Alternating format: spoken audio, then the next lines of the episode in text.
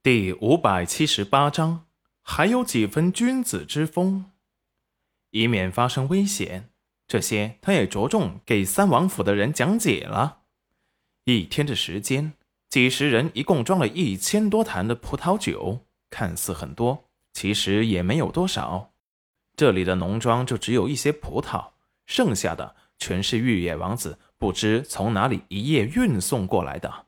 他想，玉野王子其实也关注着他们的动向，算好了他们要到的时间，所以才会知道他们什么时候回来，早早的把这些葡萄给运了过来。把这些葡萄全部处理了之后，戚云染终于松了口气。十多天后，因为这里天气的原因，才完成了葡萄酒的第一次发酵。戚云染让人学着他用他们自制的过滤网。把葡萄皮和残渣全部过滤出来，看着红彤彤的液体，还能闻到浓郁的果香。这是因为他们现在还没有变成酒的原因。齐云染再次交代他们，让他们把这些酒的罐子清洗干净，最好用开水消过毒，再拿来用。三王府过来学艺的人都严格遵从齐云染说的要求，把那些罐子。都用开水烫过消毒，再把它们里面的水分全部给擦干，才把过滤好的葡萄酒给放了下去。最后才把口给封好，因为要经过第二次发酵，所以让人不要把口给封严实。众人也都照做了。葡萄酒二次发酵，要让它把糖分给全部转化为酒的过程，可能会有些缓慢。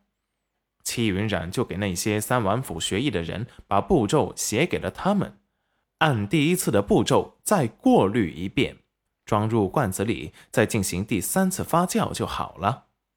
一个月后，打开盖子，能闻到浓浓的酒香，就算成功了。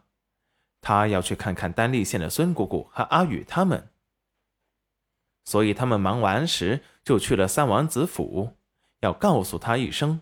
自然，三王子见他们来，又热情的款待了他们一番。听说他们要去丹利河县，还让人准备了马车，加派了护卫，生怕他们有什么闪失。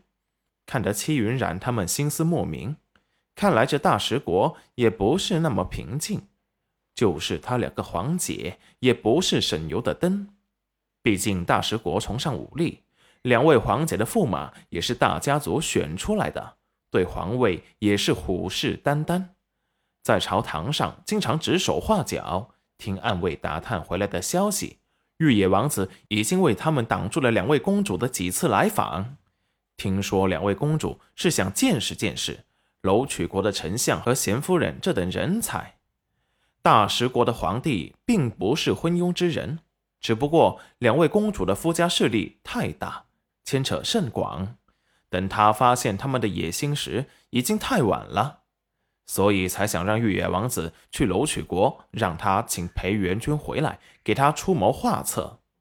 裴元君当初的身份再神秘，玉野王子是异国的皇子，查出个人虽说有些难，但还是可以查出来的，所以才会在楼曲国主动要跟戚云染他合作开酒庄，目的也是很明显。